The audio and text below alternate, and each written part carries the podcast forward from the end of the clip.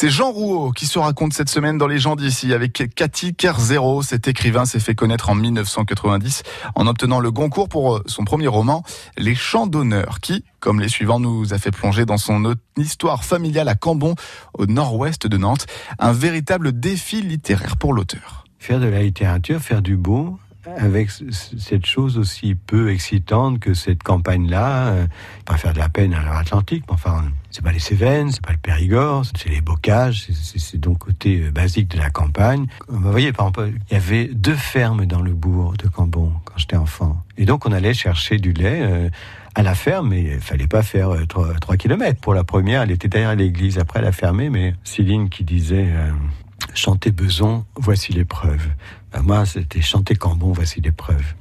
Avec euh, un homme qui a compté, quand même, Jérôme Lindon, parce que vous dites à partir de 78, vous commencez à, échafauder un, roman, un premier roman qui ne va pas être reconnu, qui ne va pas être publié. Et après, je, je, commence à, là, véritablement ce qui va être le projet des Champs d'honneur, et j'envoie un petit texte à Lindon qui me convoque. Il écrit une lettre, il me dit euh, euh, il y a là l'amorce d'une œuvre forte, mais je ne peux pas publier ça parce que c'est trop mince. Et, euh, donc il me convoque. Et il va me... Euh, c'était quelqu'un de très impressionnant.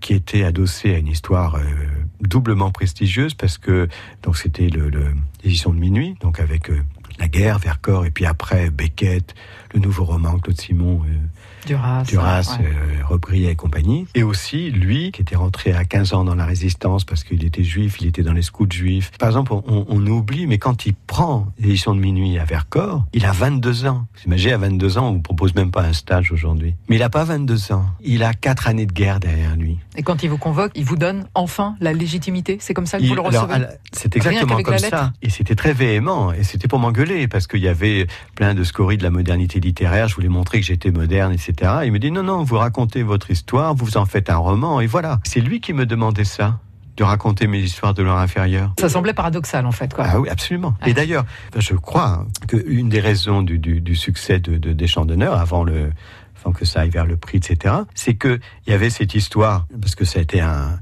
une déflagration, les, les champs d'honneur. Hein. C'était tout un refoulé du pays qui s'exprimait dans ce livre-là. Et donc les gens sont allés vers ce, livre-là parce qu'enfin ils pouvaient dire, et j'ai reçu des milliers et des milliers de lettres, enfin ils pouvaient dire, bah oui, moi aussi j'avais une tante Marie Bigotte, moi aussi j'avais mon père ceci, moi aussi, euh, vous voyez, toute une mémoire rurale, provinciale, qui avait été euh, mise sous noir parce que c'était pas moderne. Et donc il y avait cette mémoire archaïque, ancienne, mais qui était publié dans la maison qui était la pointe de la modernité littéraire. Et le succès sera au rendez-vous et ne s'est jamais démenti jusqu'au dernier ouvrage de Jean Rouault, Kiosque, paru aux éditions Grasset. Il a aussi écrit des chansons notamment pour Johnny Hallyday. Jean Rouault dans les gens d'ici à réécouter et à podcaster sur francebleu.fr et sur France Bleu Loire Océan. C'est bientôt l'heure du 5 sur 5, votre jeu de l'été.